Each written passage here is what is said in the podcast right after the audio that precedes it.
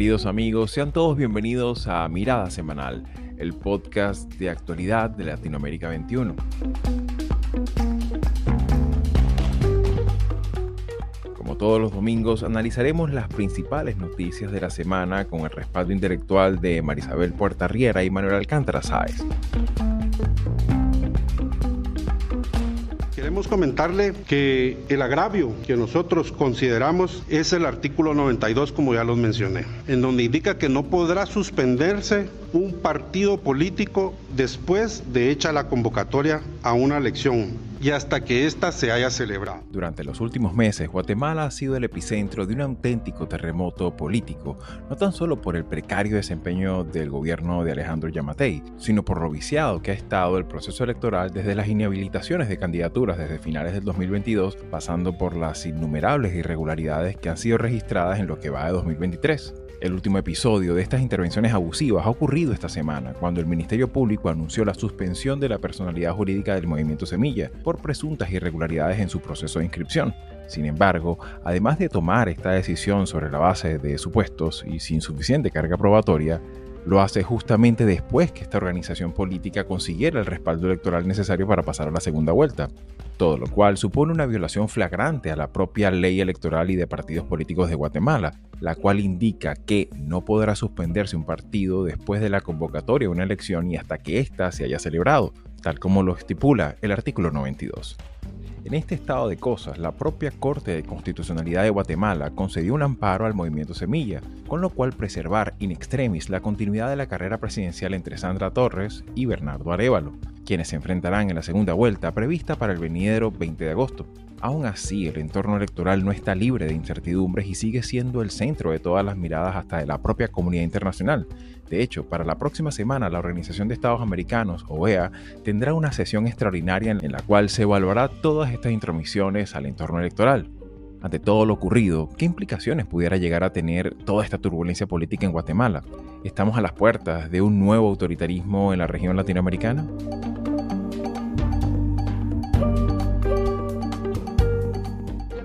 Concluido que bajo la ley internacional, el derecho de los estados a una placa continental más allá de las 200 millas náuticas desde la línea base no se debe extender más allá de las 200 millas desde la línea base de otros estados. Por otra parte, el pasado jueves 13 de julio, la Corte Internacional de Justicia emitió un fallo histórico sobre el diferendo limítrofe marítimo entre Nicaragua y Colombia sobre las islas de San Andrés, Providencia y Santa Catalina, así como sobre los cayos de Serranía, Bajo Nuevo y Serrana. La aspiración nicaragüense de extender su plataforma continental más allá de las 200 millas náuticas, sostenida por más de una década de esfuerzos diplomáticos, fue desestimada en sentencia firme por esta corte con sede en La Haya, en Países Bajos.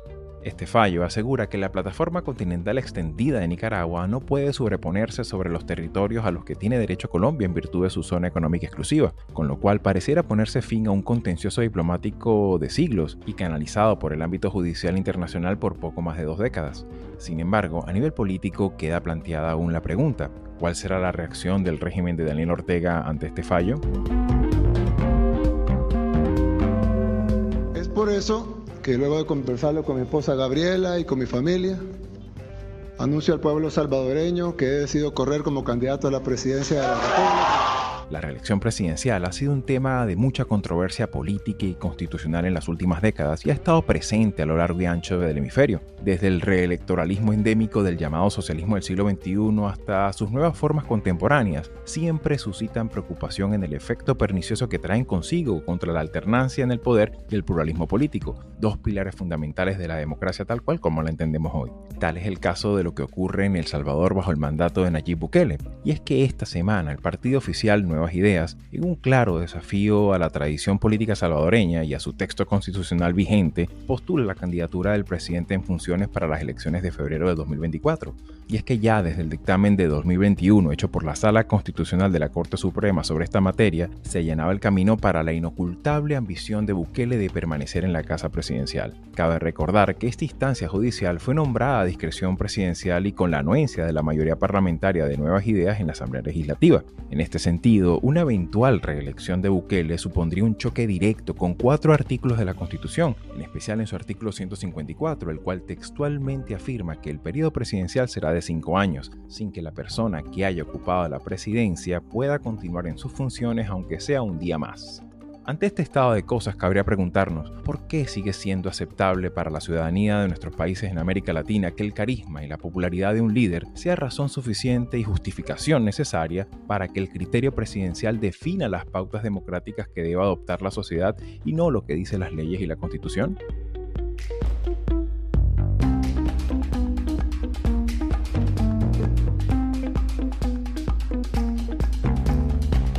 Soy Xavier Rodríguez Franco, les hablo desde Houston, Estados Unidos, y hoy es domingo 16 de julio de 2023.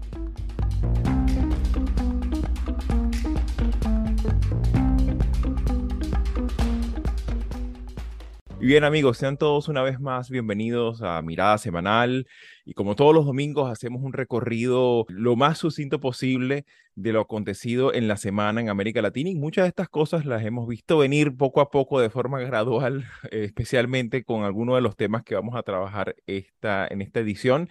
Y claro, evidentemente no podríamos comenzar sino volviendo una vez más a Guatemala nación que está en una situación bastante compleja, bastante incierta con el paso de los días, pues la, la dinámica es aún complicada. Se tiene previsto que la Organización de Estados Americanos realice una reunión extraordinaria la semana que viene y de alguna manera la intención principal es hacer un llamado no tan solo a los partidos políticos, eh, a los dos partidos políticos que están involucrados, sino también sobre todo a la institucionalidad política y la institucionalidad electoral sobre lo ocurrido en esta semana, en una semana en la que el, Ministerio Público ha decidido la suspensión de la personalidad jurídica del partido Semilla y que claro, esto por supuesto considerando que es el partido que pasa la segunda vuelta y en ese sentido pues por supuesto saltaron las alarmas porque claro, esto, todo esto ocurre más allá del, del tenor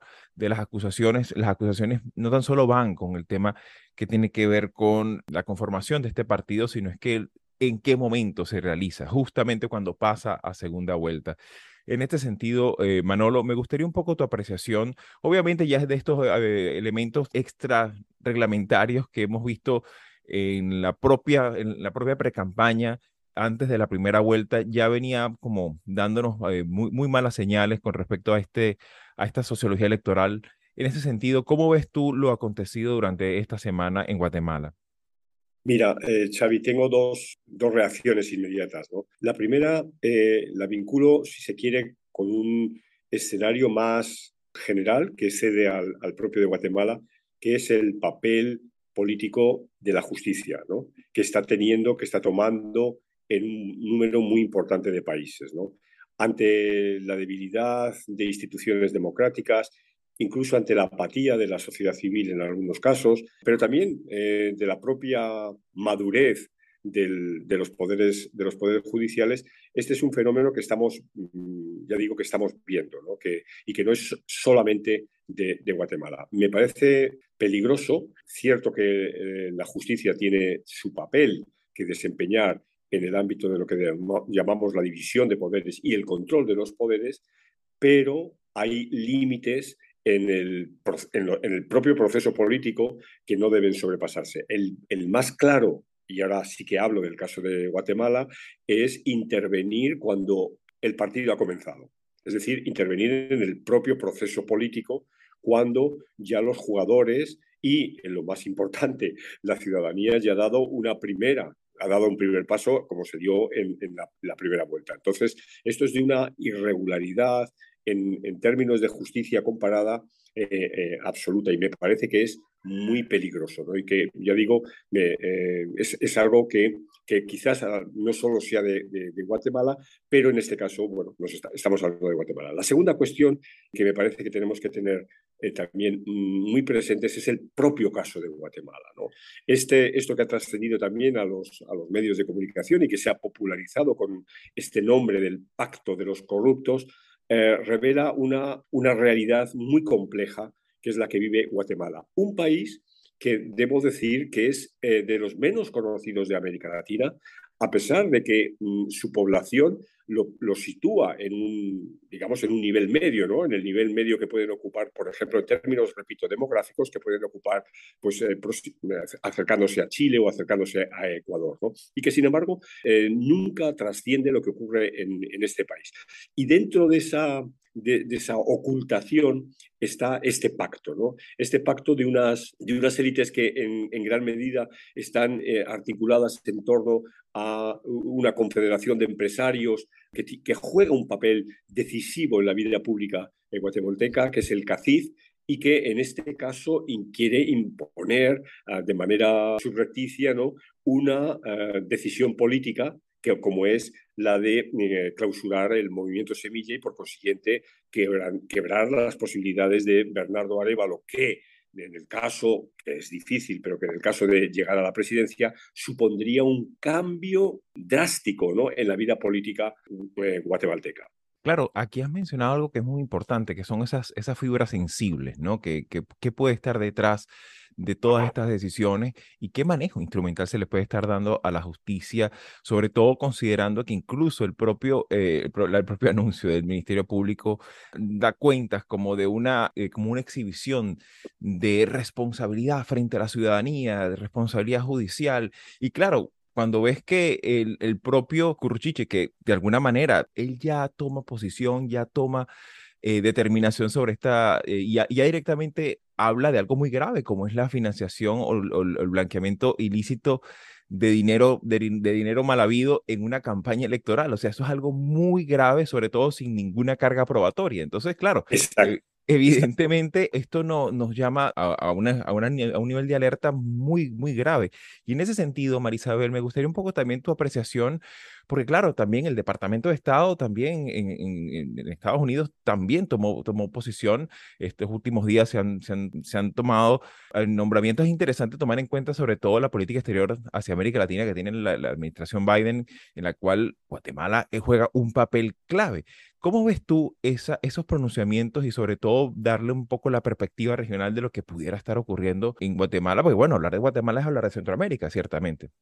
Bueno, hay dos cosas. Yo primero quería insistir en el, en el punto que está tocando Manolo, que me parece que es clave, porque es crítico.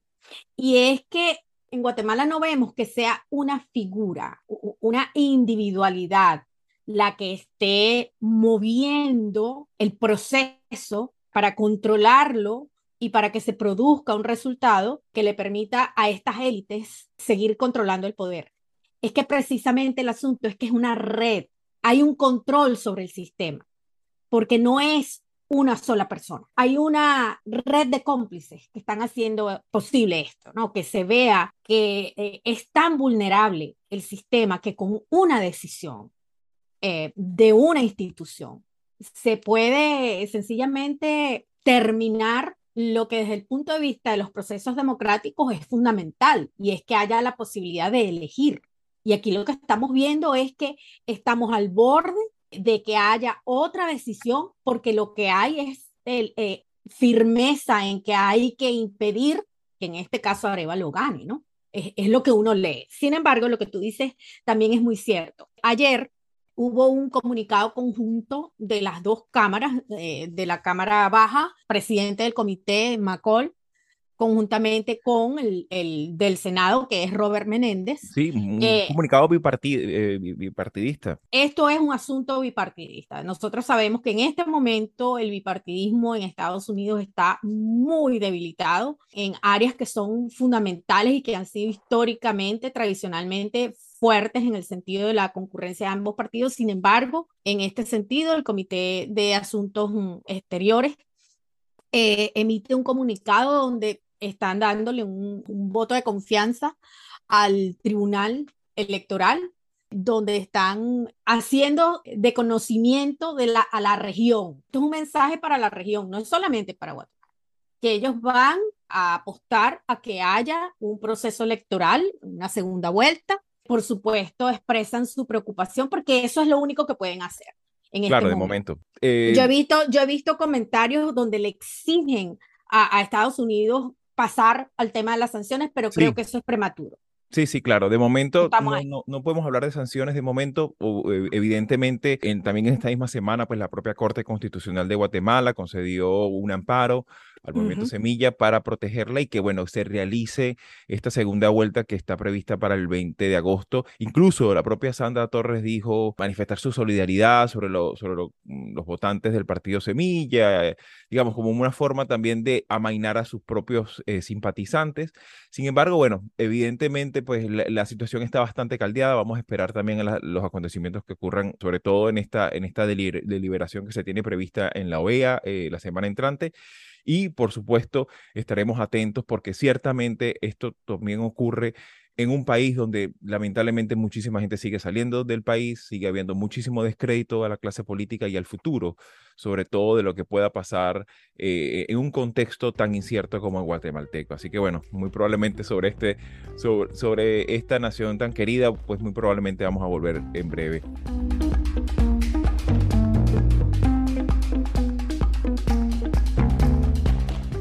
Nuestro segundo bloque del programa, también vamos a examinar un poco lo ocurrido esta misma semana, que es que después de más de dos décadas de, contencioso diplomático y jurídico, pero una, un contencioso limítrofe que lleva más de dos siglos, Nicaragua y Colombia ponen fin eh, al menos jurídicamente, de, su disputa, sobre todo en el ámbito de la delimitación eh, de, fronteras marítimas. Hablamos de esa delimitación existente y, sobre la cual la pretensión de, Nicaragua era extender su plataforma marítima, sobre todo en las islas San Andrés, Providencia y Santa Catalina, así como también en los Cayos Serranía, Bajo Nuevo y La Serrana que de alguna manera, pues esto ciertamente ha representado un, antecedente y sobre todo una jurisprudencia en materia, sobre todo considerando que en el Caribe y Sudamérica hay muchísimos contenciosos todavía eh, presentes. Recordemos también el caso de Guyana y Venezuela, el de también de Venezuela con Colombia, entre otros, ¿no? Sin embargo, me gustaría un poco su apreciación de conjunto porque, bueno, todavía estamos, eh, es temprano, esto ocurrió recién el jueves pasado, y ciertamente el fallo asegura que la plataforma continental extendida que aspiraba a Nicaragua, pues simplemente no le da la razón. Eh, lo cual de alguna manera pareciera un triunfo bastante, un, triunfo indiscutible sobre la petición colombiana. Ciertamente la gran pregunta es, y con eso me gustaría un poco de apreciación, eh, Manolo, ¿cuál pudiera ser la respuesta que tiene Daniel Ortega ante este fallo? Eh, ¿Acatará o no esta decisión? Y, más importante aún, ¿cuál podría ser el, impacto que esto pueda tener en las relaciones con Colombia?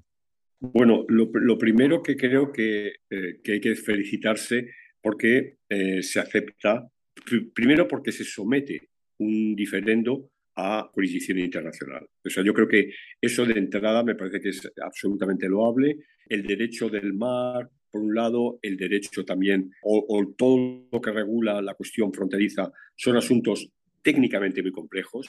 Definir una frontera en el mar y la proyección de esta frontera es algo que, mm, repito, está en el derecho del mar y, ha ido evolucionando con los tiempos. Y hay, bueno, aquí el Tribunal Internacional de Justicia tiene un papel muy importante que jugar.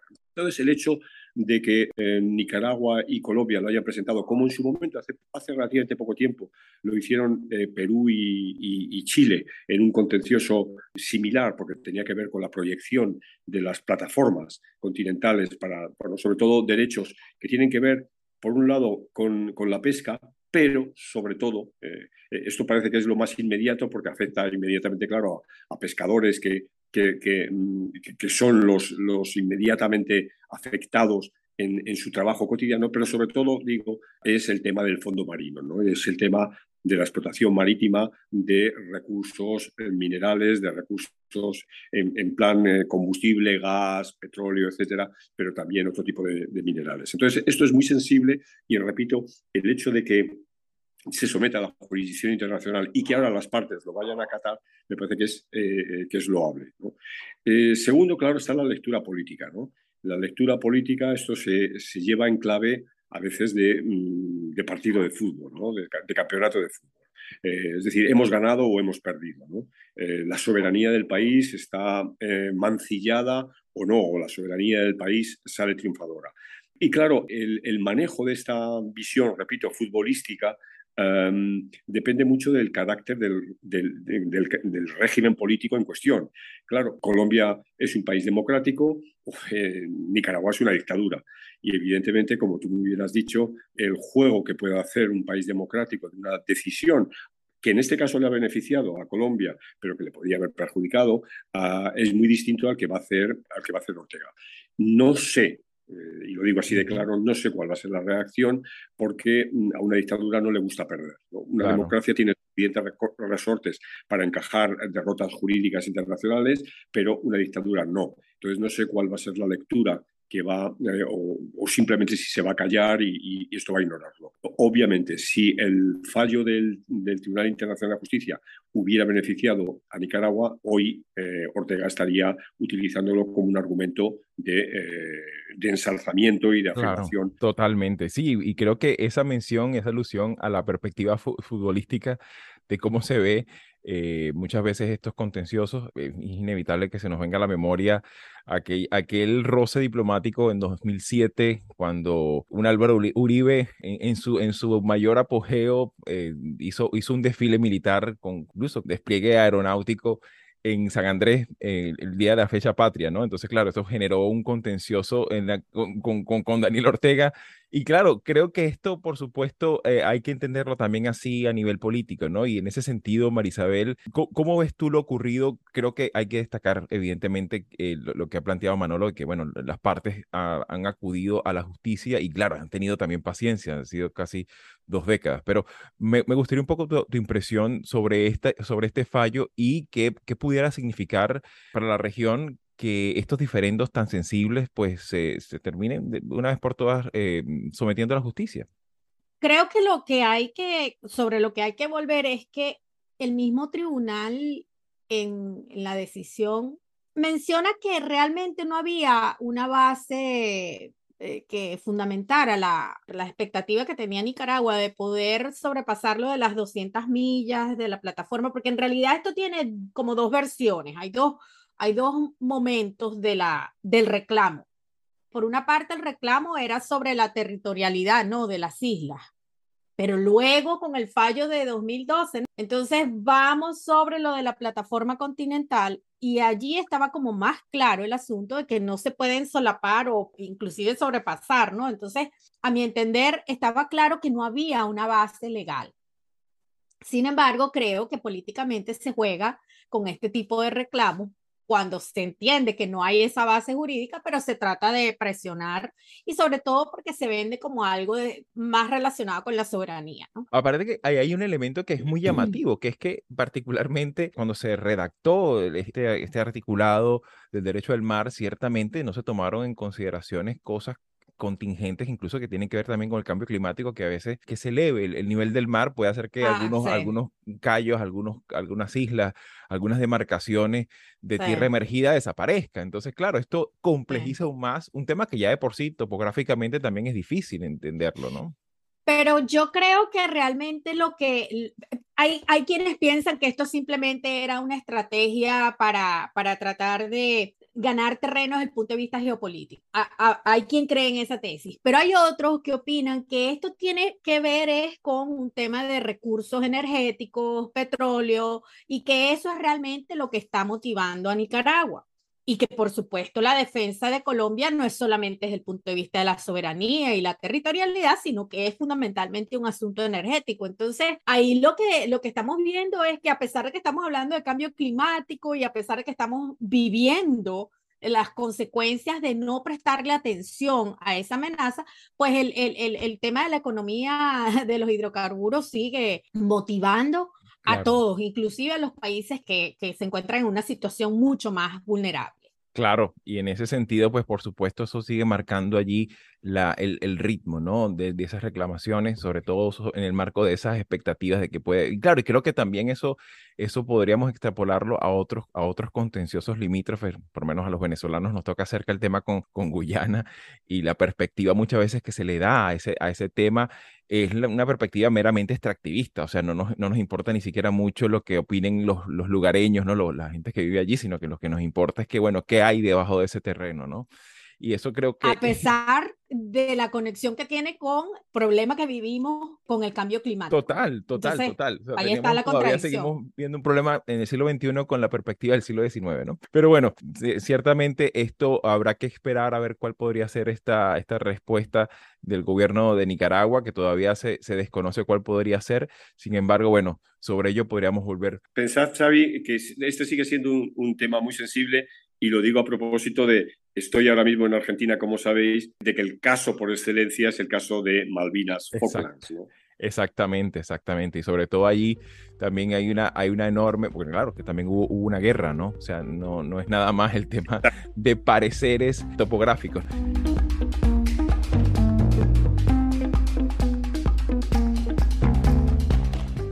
Esta semana, una vez más, volvemos a El Salvador. Se dio a conocer que el partido Nuevas Ideas postula de forma no tan sorpresiva la intención de que su abanderado Nayib Bukele, esto de nuevas ideas y Nayib Bukele, que salga la identificación del partido sea una N, la N de Nayib, no es, no es algo accidental. Sin embargo, eh, como era de esperarse, pues se hizo la postulación eh, abiertamente a las elecciones previstas para el próximo febrero de 2024, de febrero específicamente de 2024. Y claro, ciertamente hay que tomar en consideración que este, este planteamiento de reelección entra en un choque directo con, con el texto constitucional específicamente con el artículo 154 que establece que el periodo presidencial será de cinco años y comenzará y terminará el primero de junio sin que la persona que haya ocupado la presidencia pueda continuar en sus funciones aunque sea un día más, lo cual es algo bastante claro.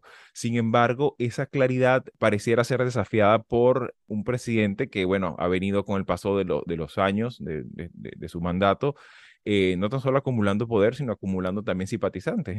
Y, ese, en ese sentido pareciera que eso podría estar por encima de la ley, de, de, las tradiciones, de las costumbres y sobre todo de las, de las buenas formas democráticas que se esperarían que, pudieran tener cierta contención. Y en ese sentido, eh, Marisabel, me gustaría un poco tu, tu apreciación que obviamente se ha venido, se, veía venir desde, desde, sus inicios, pero me gustaría un poco tu apreciación sobre este desafío y cómo esto lamentablemente se, se, ha convertido eh, en una nueva tendencia eh, de desafiar abiertamente lo que dice el texto constitucional a, propósito de, la, de, las reelecciones, ¿no? Bueno, yo creo que nosotros en Latinoamérica hemos visto esta película en diferentes versiones, ¿no? Eh, no es solamente que la constitución no tiene valor a la hora de, digamos, de limitar la permanencia en el poder, ¿no? Exacto, es como... Digamos que... Eh, en algunas ocasiones como que sí tiene un valor selectivo, ¿no? En algunos momentos tomo lo que dice el texto, pero cuando no me conviene mucho, pues... En algunos casos se puede jugar como lo está haciendo López Obrador. Bueno, él no puede reelegirse, pero él puede controlar quién es, y eso en México es digamos, históricamente una, una tradición que no se ha perdido a pesar de que el PRI ya no es el único, ¿no? Pero en el caso concreto de, El Salvador, lo que vemos es que de nuevo la judicialización de la política tiene enormes beneficios para quienes controlan el poder y tienen la capacidad de, por ejemplo, controlar el, el, Tribunal Supremo, controlar cortes constitucionales, porque de eso se trata.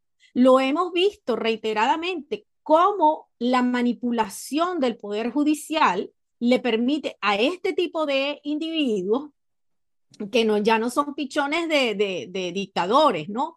Este es un, un, tipo de liderazgo político que en el caso del Salvador tiene un enorme respaldo popular. Y lo estamos viendo también en México, que a pesar de que no es un, un, dictador, que a pesar de que no es un autócrata, pero hay elementos que nos indican que este es un tipo de ejecutivo, ¿verdad? Que lo que quiere es controlar el poder, no es ejercer un mandato por un tiempo limitado.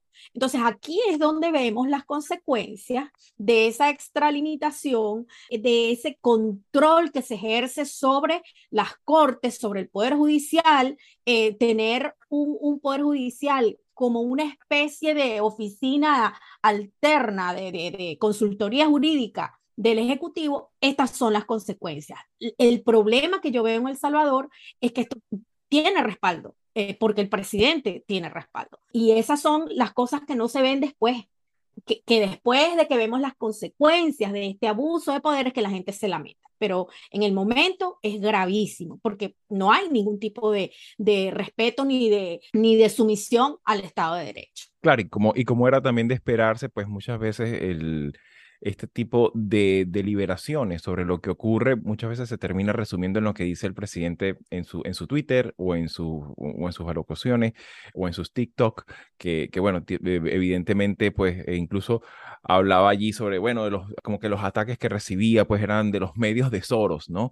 Eh, un poco utilizando, utilizando la, la, narrativa habitual que uno ve en, en, en algunos liderazgos conservadores, incluso en Estados Unidos, ¿no? En ese sentido también me gustaría un poco también tu apreciación Manolo.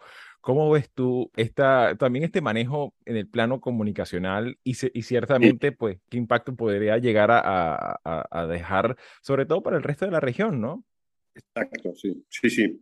Mira, hay, aquí hay mm, dos, dos, quiebres, ¿no? Primero, el quiebre de la tradición. El Salvador era un país sin, con muy poca tradición democrática, pero a partir de los años 80, y además coincidiendo con el proceso de paz, se cambia y desde que Napoleón Duarte, de la democracia cristiana, allá por los años 80, hasta el hoy presidente Nayib Bukele, ha habido ocho presidentes que eh, han estado cinco años, han respetado el mandato constitucional, se han ido cuando terminó el mandato y además han procurado la alternancia. Es decir, de los ocho presidentes que ha habido en, El Salvador, ha habido un demócrata cristiano, ha habido cuatro del de, eh, partido de la derecha, de Arena, dos de la antigua izquierda, del, del FMLN, de la antigua guerrilla, del, partido FMLN, y Nayib Bukele. Es decir, que, se estaba sentando en la tradición. Esta tradición se rompe. Y, los, y segundo, se quiebra, como lo habéis dicho muy claramente, la Constitución. Se quiebra la Constitución porque la Constitución es taxativa. Eh, dice lo que, eh, lo que habéis leído del artículo 154. Pero claro, hay, una, hay un truco, hay un truco legal y es que eh, si yo dejo la presidencia unos meses antes de que termina mi mandato, me voy a mi casa y pongo a un, a un, sustituto que es un muñeco, que es, que, es alguien que, eh, una marioneta que yo voy a, que, que, me va a garantizar que no pasa nada raro, yo me voy, no soy presidente y entonces puedo volverme a presentar. Claro, eso es un fraude de ley, eso es una, pero que ese fraude de ley, ¿por qué se lo permite la Corte? Pues porque la ha sido cooptada. Es decir, en la Corte yo he puesto a mis amigos. No, es una Corte independiente, no es una Corte como podría ser, y antes hablabais de, Uribe, ¿no? La Corte Constitucional de, en, Colombia prohibió textualmente que Uribe hiciera una jugada, no, no una jugada no como esta, pero, bueno, era una jugada para haber tenido su tercer mandato. Y sin embargo la Corte le dijo, no, señor presidente, ¿no? porque era una Corte independiente. Y aquí donde, a lo que dices, la coartada de que eh, y es cierto, en términos de las encuestas de opinión pública, le dan unos porcentajes que ya quisiera cualquier presidente de América Latina, ¿no? Eh, superiores al 70-75%. Pero esto eh, eh, está mm, articulado sobre dos, sobre, sobre todo sobre una gran, una gran estrategia, que es la propaganda. O sea, Bukele es un hombre que viene del, que sabe la propaganda y que la maneja, bien habéis dicho, en las redes sociales, pero también en lo que se llama la estética de la violencia. Si nos damos cuenta en los pies de foto de, todo, de todo el reportaje gráfico que se ha sacado en El Salvador, siempre el autor es el, eh, el, Ministerio del Interior, es decir, es el gobierno. Nunca hay una agencia de, prensa independiente, internacional, nunca hay un fotógrafo independiente. Siempre está perfectamente concebido como, como se concibió en la Alemania nazi, en la, en la Italia fascista de los años 30 o incluso en la, en, la Rusia soviética, cuando esas fotos de grandes masas y, demás que, que atraían a la gente. Esto yo creo que tiene que ver mucho con la forma de, mm, gobernar Bukele y que es una forma, ya digo, que seduce a mucha gente por su simpleza. Y sin duda alguna, pues por supuesto, eh, esto ciertamente constituye una amenaza, una amenaza que sigue su curso, porque claro, incluso recuerdo que al principio de su mandato mucho se especulaba con el, tema de que, bueno, que muy probablemente esa, esa hipermayoría parlamentaria le iba a dar un proceso de constituyente, un proceso de cambio de la constitución, pero vemos que ni siquiera le ha hecho falta, ya que, como bien comentas, Manolo, pues es esa complicidad que tiene el Poder Judicial con, con el propio Nayib Bukele, que, que es una complicidad de amigos amigos, eh, ciertamente pues le ha dado el, el, respaldo necesario para hacer esta, esta maniobra. Sin embargo, bueno, evidentemente esto em, apenas comienza, hay que, ciertamente esto tendrá que ser, entre comillas, como dice él, ser aprobado en el Congreso el, primero de diciembre para, para, volverse a postular, pero bueno, es lo, que se supone que vaya muy probablemente a ocurrir. De todas maneras, bueno, eh, sobre todo a, nivel de la región, vamos a ver cuáles son las impresiones y cuál va a ser la reacción también de la diplomacia mm, regional sobre esta, sobre esta aspiración de, de, quiebre. Porque claro, ciertamente hay que, hay que tomar en consideración lo ocurrido también con el caso boliviano y qué impacto también tuvo, sobre todo en el esquema de gobernabilidad eh, del propio Evo y Arce, eh, sobre todo con este elemento de esa aspiración de, de, reelección que, bueno, tuvo, tuvo en su momento que ser contenida, ¿no? De alguna manera. Y que, claro, esto por supuesto va a tener eh, repercusiones en el futuro. Así que, bueno, mis queridos, se nos ha echado el tiempo encima. Muchísimas gracias por estar allí. Y bueno, sobre todo gracias, Manolo, por darnos un espacio en tu agenda allá en, en Buenos Aires. Así que, bueno, te deseamos todo lo mejor y que concluya con el mayor éxito posible. Gracias. Hasta la próxima semana.